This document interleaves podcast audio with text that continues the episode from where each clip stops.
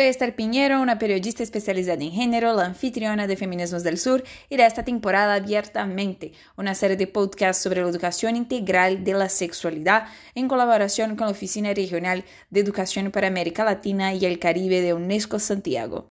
Hoy vamos a hablar de masculinidades, educación y exclusión de niños de los sistemas educativos. Están conmigo Yendri Velázquez, dedicado al trabajo en derechos humanos en Venezuela específicamente en cuestiones de género.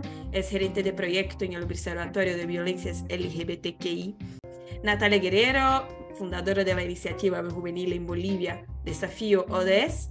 Ella trabaja con jóvenes de 18 a 26 años en diferentes proyectos con relación a los 17 Objetivos de Desarrollo Sostenible. Y el joven activista de Panamá, Jonathan Miguel Verejano, que trabaja con jóvenes de 12 a 18 años. Estamos aquí para alimentar la discusión y acciones específicas para llenar el importante vacío, tanto en el campo de la investigación sobre las masculinidades, pero también para abrir caminos de cambio y de acción al compartir e identificar programas, proyectos, iniciativas, no solo para la participación de hombres y niños, sino para trabajar para una educación integral de la sexualidad que responde a sus necesidades. Entonces, en este sentido, ¿por qué es valioso ampliar la educación integral de la sexualidad de las mujeres y niñas y también educar a los niños? Que sí, eh, bueno, nuevamente buenas tardes a todos. Un gusto estar acá. Saludos desde Bolivia. Y bueno, es muy importante eh, poder fortalecer y hablar acerca de, de estos temas, principalmente porque hoy en día los niños, los adolescentes, los jóvenes, eh, no solamente son eh, actores o parte, digamos, de la cultura política de, lo que sucede en nuestro país o en, o en el mundo, ¿no? Ellos son protagonistas de lo que llega a pasar en el presente y en el futuro y a veces solamente nos centramos en cambios estructurales pero no nos pensamos, no nos podemos hablar un momento acerca de eh, la educación, la educación integral, la educación de la sexualidad de cada uno de ellos, que resulta ser elemental, ¿no? Porque si no tenemos eh, niños empoderados, si no tenemos niños, adolescentes eh, formados en este tipo de áreas con el conocimiento y con con todo eh, respecto a ello, pues ha de ser algo muy complicado y creo que es parte de algo muy, muy complejo, pero también un desafío para quienes se encarguen en temas de educación en nuestros países puedan ampliar las visiones de educación integral y sexualidad a mujeres, niñas y también a los niños. Que más aún porque en Latinoamérica se puede ver diariamente muchos casos de violación, de incluso eh, sus situaciones donde se ignoran los derechos humanos, ¿no? De los, de los niños, de las niñas, y esto ya aparece de cada día, lo cual no, no está bien, y bueno, ampliar esto y tomárselo en serio como sociedad civil y también desde las áreas de la toma de decisión es algo muy importante. Entonces, eso me parece. Es valioso eh, el ampliar los temas de educación sexual integral, no solo a mujeres y niñas, sino incorporar una perspectiva específica de los hombres, ¿no? Y esto, ¿por qué? Porque, bueno, hoy las masculinidades están eh, replicando los mismos modelos patriarcales, los mismos modelos de violencia y discriminación que nos han venido enseñando durante años y que además se replican y se refuerzan en todos los espacios donde los niños y los hombres eh, estamos, ¿no? nos desarrollamos, universidad, colegio, iglesia, calle, restaurantes, etc. Entonces, esta visión, incorporar esta visión de masculinidades no patriarcales, no hegemónicas, es importante para la deconstrucción de la violencia de género, sexualidades más responsables, acabar con la cultura de la violación, etc. Eh, porque además, y esto es una visión muy particular, eh, esta, esta perspectiva que tenemos de la violencia de género, donde las mujeres solas tienen que identificar la violencia, tienen que denunciar, tienen que ayudar a otras mujeres. Entonces le, estamos adjudicando a las mujeres mayor peso y mayor responsabilidad de la que ya tienen. y creo que hay, hay, que empezar a construir una respuesta hacia la violencia de género y una prevención hacia la violencia de género, donde también pongamos el foco en quienes hoy son los principales agresores, que somos los hombres, ¿no? Y que los hombres estamos replicando estas formas de violencia. En, no solo en los espacios heterosexuales, sino también dentro de las comunidades LGBTIQ y otras divergencias. Creo que eh, eso es fundamental, que enseñemos hoy desde los colegios y desde cada espacio eh, de educación una mirada hacia la construcción de masculinidades no hegemónicas. Por supuesto. Y Jonathan, a nivel escolar, ¿tú has tenido alguna educación con respecto a masculinidades?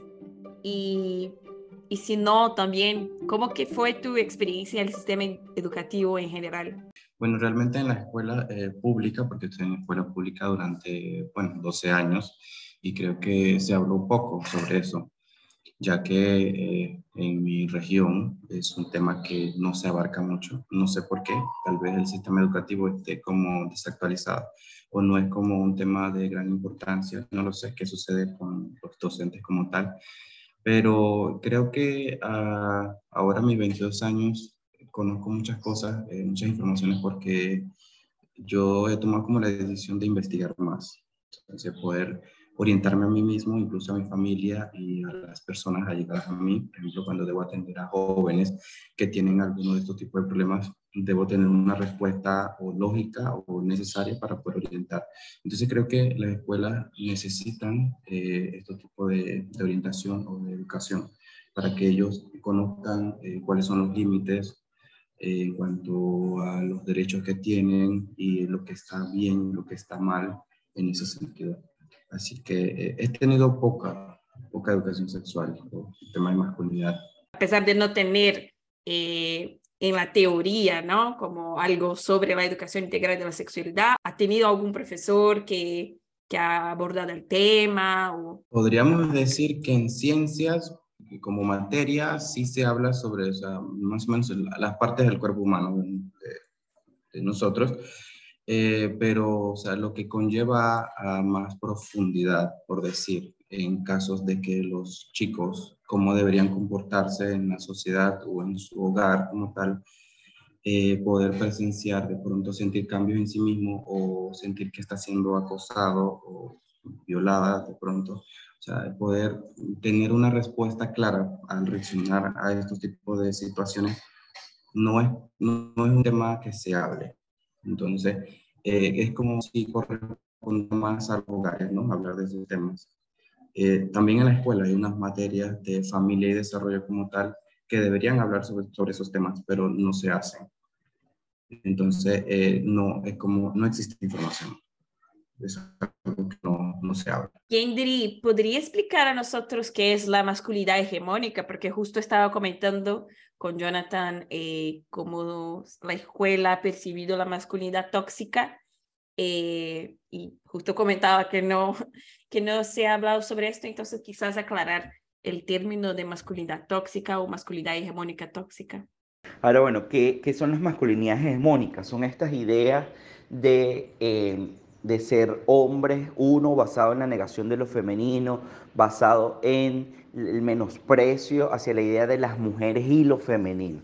Y separo la idea de mujeres y lo femenino, entendiendo que incluso cuando eh, hay hombres que tienen expresiones de género femeninas, em, también suelen ser víctimas de la violencia. Las, masculinidades hegemónicas son estas masculinidades que se caracterizan por la violencia, por la irresponsabilidad afectiva, por cuando ejercen, eh, cuando ejercen el eh, rol de la paternidad, son paternidades ausentes, eh, son, donde las ideas de la negación de las emociones, de, la, de, las expresiones de esas emociones, este, se vincula a mayor fuerza, mayor virilidad, ¿no? Entonces, para resumir, son ideas de la construcción del ser hombre basados en la negación de lo femenino y de las mujeres y en una necesidad de mayor demostración de fuerza y de poder. Sí, en este sentido, esta masculinidad más popular, ¿no? Esta masculinidad tóxica eh, que, que, por esto que es hegemónica, ¿no? Como Yendre comenta, que es algo que, que está realmente popularizado, ¿no? Que es visto como normal. ¿Cómo que esto puede afectar niños y hombres eh, principalmente considerando los niños y adolescentes en el ámbito escolar, que después futuros hombres. Eh, Natalia, ¿cómo ves que este, esta masculinidad puede afectarles eh, y, para su futuro también?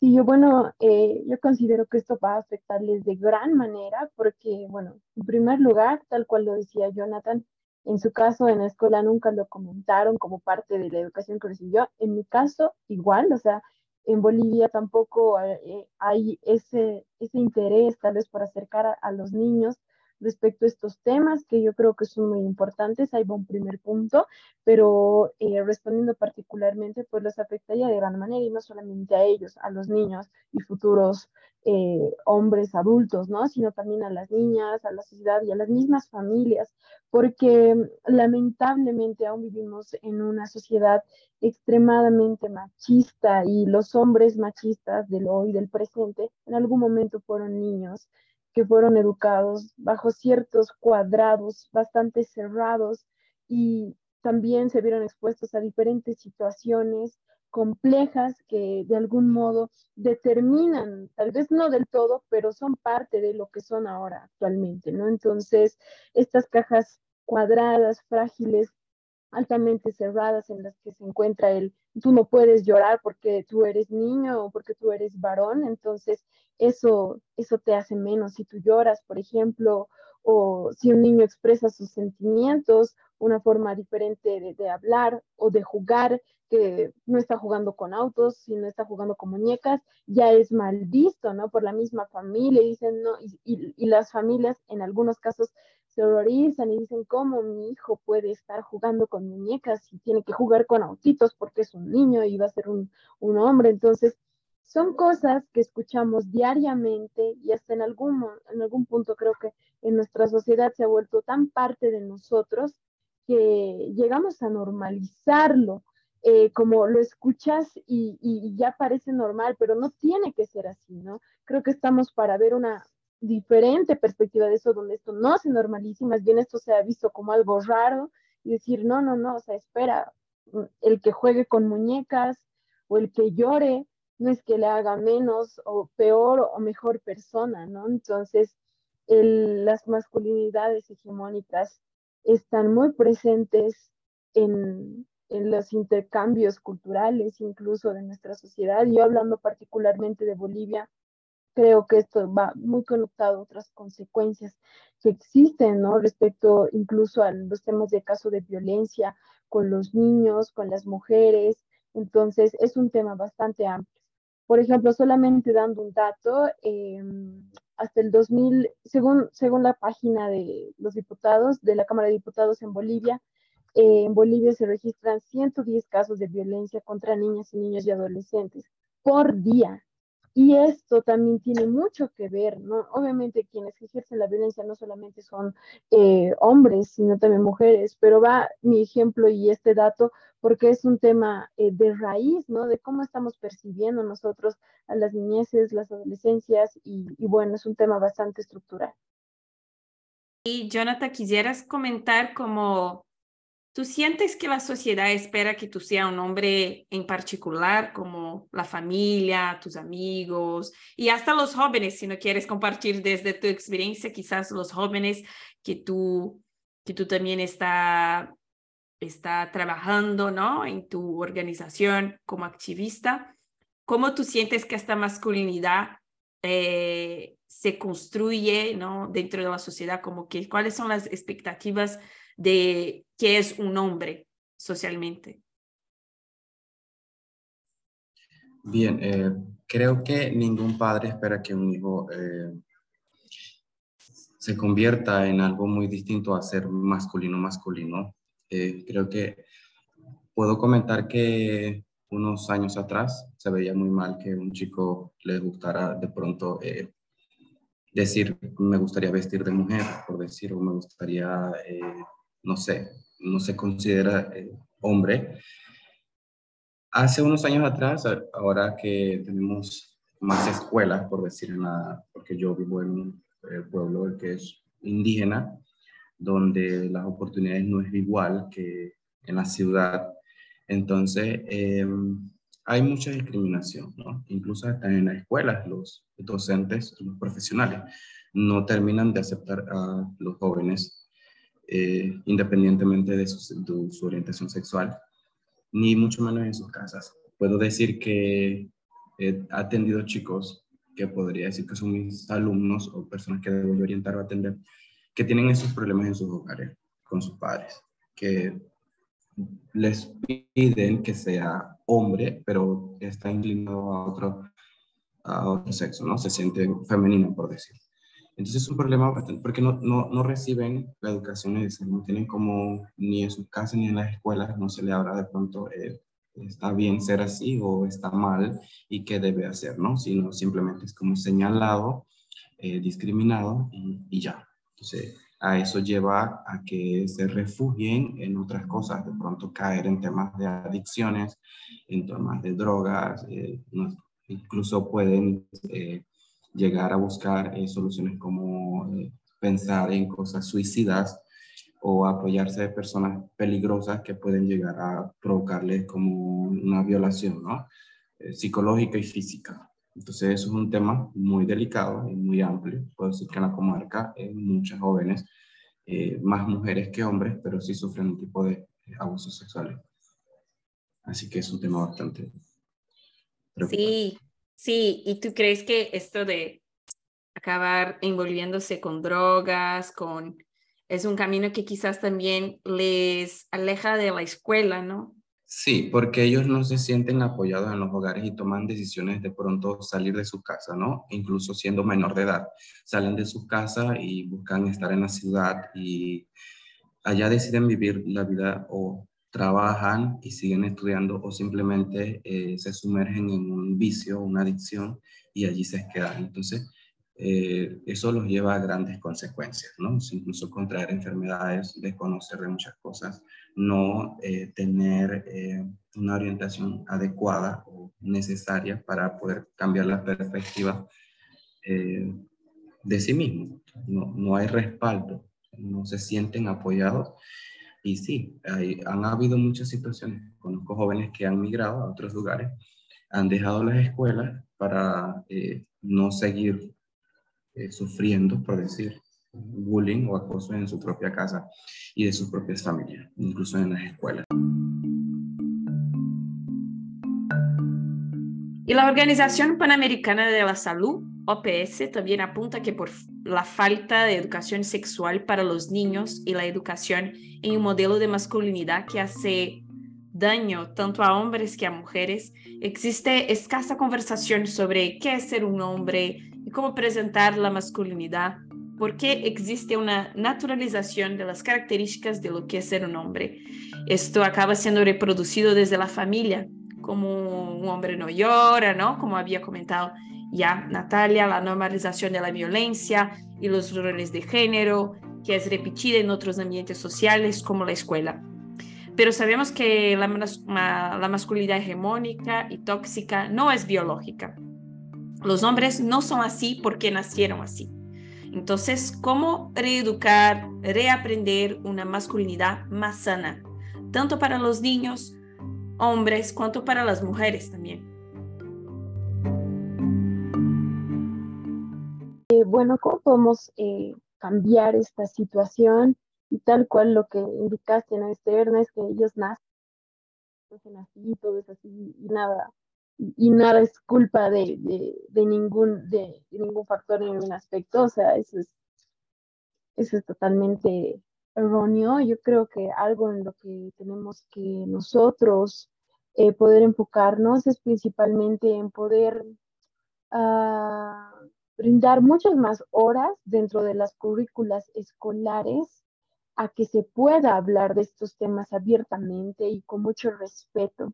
Pero no solamente enfocarnos en los niños, sino también considero eh, poder abrir más espacios como escuelas de madres y padres, donde también se puedan hablar a estas personas, a los papás, mamás de, los niños acerca de estas temáticas, porque finalmente el hogar es el núcleo de todo y más allá de que podamos a través del sistema educativo, eh, las ONGs, eh, grupos especializados, eh, no va a haber un cambio definitivo positivo respecto a este tema si es que no se trabaja desde las mismas familias, ¿no? Entonces, enfocarnos en los papás y mamás va a ser importante, pero también aperturándonos nosotros mismos, ¿no? Como eh, actuales jóvenes, los adultos, las personas que están en la esfera de las toma, la toma de decisión, quienes trabajan en el área de educación, también porque yo he visto muchos casos donde eh, hay diferentes espacios, centros que trabajan con niños con educación, pero no tienen idea de, digamos, de qué significa, por ejemplo, término de educación sexual integral o qué son las masculinidades, ¿no? Y eso a veces sorprende porque son espacios que trabajan con niños, con adolescentes y aún es algo que no, que no se está tomando muy, muy en serio como para que sea parte de, de lo que tienes que saber si tú trabajas con niños, ¿no? Entonces, considero que es muy relevante y sobre todo abrir, abrir, abrir nuestras mentes a, a cerrar los prejuicios, que igual es vital en sociedades tan cerradas, machistas eh, como las nuestras aquí en Latinoamérica. Estas ideas, precisamente, de, estas masculinidades hegemónicas, son las que hoy eh, son las principales causantes de la violencia machista, ¿no? Eh, lamentablemente la, masculinidad hegemónica es la que nos han enseñado a hacerla y a construirla en todos los espacios donde, donde nos desenvolvemos, como, como te mencionaba en, en otra pregunta. Y, y, la apuesta tiene que ser por construir masculinidades despatriarcalizadas, construir masculinidades eh, o sí, masculinidades más conectadas con nuestras emociones, con nuestros sentimientos, con empatía, con entender la necesidad de, la equidad y la igualdad como una forma de construir sociedades inclusivas, sociedades democráticas, sociedades eh, para la paz. y, eso, eso es importante porque además esta idea de las masculinidades hegemónicas también tiene un componente de lo bélico y, de la confrontación como, como un elemento fundamental. Mientras que vemos, por ejemplo, las ideas sobre ser mujer, la feminidad, eh, de, construcción, de una construcción de, de, visiones más hacia los diálogos, más hacia la construcción de consensos. Y eso es una de las cosas que también debemos incorporar en esta, en esta construcción de nuevas masculinidades o, o, o, mejor dicho, en la deconstrucción de estas masculinidades hegemónicas, ¿no? que podamos apostar por unas visiones de discusiones, de debates, de consensos y donde esta perspectiva bélica de guerra, de confrontación, tenga cada vez menos espacio. Y para eso, fundamental que em, en la educación se pueda incorporar estas visiones, pero que además no sea solo un tema de, enseñar, sino, sino, empezar a discutir distintas visiones con, los mismos niños y las niñas, este, de, de visiones de cómo, cómo deberíamos ser, cómo deberíamos construir nuestras identidades de género, nuestras expresiones, eh, cómo además debería ser relacionarnos entre nosotros, ¿no?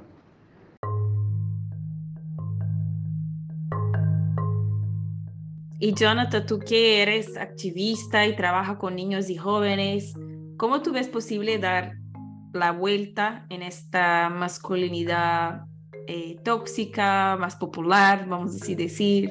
Cómo que los niños, los jóvenes pueden priorizar el autocuidado, su salud física, su salud mental y salir de estos padrones, ¿no? De que asocian la masculinidad con violencia eh, y con, la, con las drogas y, otros. Otros aspectos también que, que están todos relacionados a roles de género. Sí, bien, eh, voy a los mismos que mencionaban los otros compañeros. Es la necesidad de tener un currículo de educación sexual, tanto en las escuelas como en la sociedad, incluso donde se pueda conversar con los padres, de no necesariamente normalizar los distintos temas, sino poder comprender eh, a sus hijos o el contexto general de lo que se está viviendo ahora, de poder comprender cuando un, un chico eh, no conoce prácticamente quién es o tiene una desorientación eh, sexual y no, y no caer en temas de este tipo de, de, adicciones que yo he mencionado. Entonces sí es necesario poder promover, buscar un espacio donde se capacite de esos temas de manera amplia y abiertamente eh, y se, se promueva el tema de la inclusión, ¿no? de estos temas. Si bien la necesidad de los currículos escolares es fundamental y es base para todo, eh, la educación formal, también hay que pensar como dentro de otras estructuras cómo hacemos la incidencia necesaria. En una época donde las redes sociales son la plataforma eh, esencial para, para comunicarse y relacionarse, cómo hacemos que eh, quienes hoy son estos modelos a seguir, los influencers, personas que tienen como mayor alcance, pueden incorporar en sus narrativas estos temas, cómo puedan empezar a, vincularse al tema de la deconstrucción de las ideas de masculinidad tóxica, de violencia hacia las mujeres, de cómo empezar a generar también estos eh, estas vocerías fuera de, de, los espacios donde siempre se habla, que es en el activismo, dentro de las instituciones, pero cómo eh, ahondamos en los espacios culturales y de entretenimiento para que nuestras narrativas sobre eh, estas masculinidades más igualitarias, sobre esta, esta sociedad más inclusiva y de menos, de menos violencia pueda calar, ¿no? Creo que también ahí está el llamado a, a que nos toca hacernos, repensarnos constantemente cómo llegar a otros espacios, cómo tener cada vez mayor, mayores audiencias que puedan empezar a vincularse a estos temas. Sí, por supuesto, escuchar a los jóvenes es clave. Y hablando sobre exactamente esto, Natalia, en tu trabajo juvenil en Bolivia, Desafío ODS, ¿cómo estás trabajando con los jóvenes sobre masculinidades, eh, tú lo ves como parte de los objetivos de desarrollo sostenible, por ejemplo, en el quinto, que es sobre género. ¿Cómo, cómo estás trabajando en este sentido? Gracias, Esther. Y sí, junto a Desafío de ESI y los jóvenes voluntarios con quienes trabajamos estos temas en Bolivia, pues eh, el año pasado y este año estamos reforzando mucho más nuestro enfoque, tal como tú decías, por ejemplo, al ODS 5, igualdad de género, al ODS 10 de reducir las desigualdades también, que es muy importante, y otro que creo que es el común denominador, que es el ODS 16, que es paz, justicia e instituciones sólidas, ¿no? Porque principalmente mm, eh, creo que tomar eh, los ODS como un punto, eh, como un camino para poder eh, avanzar y sumar nuestras acciones son muy importantes, pero más aún en estos donde hay aún muchas deficiencias en nuestras, en nuestras regiones y en nuestros países, ¿no? si bien han disminuido algunos algunas cifras en cuanto, por ejemplo, explotación laboral eh, y demás, aún, aún hay eh, bastantes brechas respecto a, la igualdad de oportunidades eh, para niños y niñas en, en el área rural sobre todo. Y si bien hay estos avances, como mencioné anteriormente, y los ODS se apoyan en estos, en algunas regiones aún existen grandes desigualdades. Eh, por ejemplo, en acceso, acceso a empleo remunerado entre hombres y mujeres, eh, violencia, explotación sexual, eh, discriminación por la orientación sexual y muchas otras cosas, ¿no? Dentro de las cuales el poder hablar con los jóvenes y de los jóvenes a otros jóvenes acerca de estos temas de educación, igualdad eh, y masculinidades es muy importante. Em, hace unos meses hemos desarrollado un taller junto a la Coordinadora de la Mujer, que es una institución en Bolivia que trabaja estos temas, eh, pues este taller dirigido a nuestros voluntarios eh, de desafío de ese en La Paz y realmente ha sido muy, muy productivo y muy efectivo porque ha invitado a que más de los otros voluntarios de nuestra organización se sumen a poder repensar eh, ¿no? acerca de este tema tan importante que son las masculinidades. Entonces, a partir de, esta, eh, de este taller que nosotros eh, hicimos para nuestro equipo, ahora estamos pretendiendo difundirlo. Este año hemos, hemos realizado una, una agenda local y también nacional y dentro de la agenda local es poder ir a hablar de estos temas, ¿no? A las escuelas, también, eh, como lo decía anteriormente, hablar con los padres de familia, con las sesiones, juntas vecinales de la ciudad de La Paz y demás, para que esto no solo sea un tema que se hable con un público objetivo, sino con todos, obviamente con diferentes lenguajes, diferentes metodologías, pero que el resultado sea el mismo, ¿no?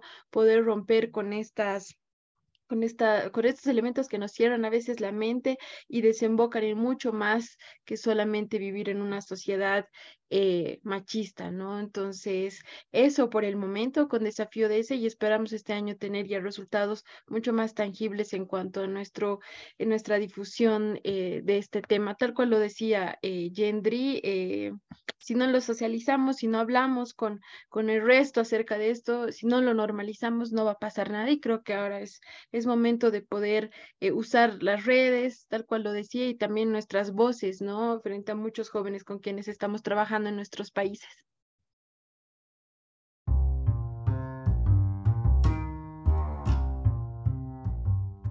Gracias por acompañarnos en el séptimo episodio de Abiertamente.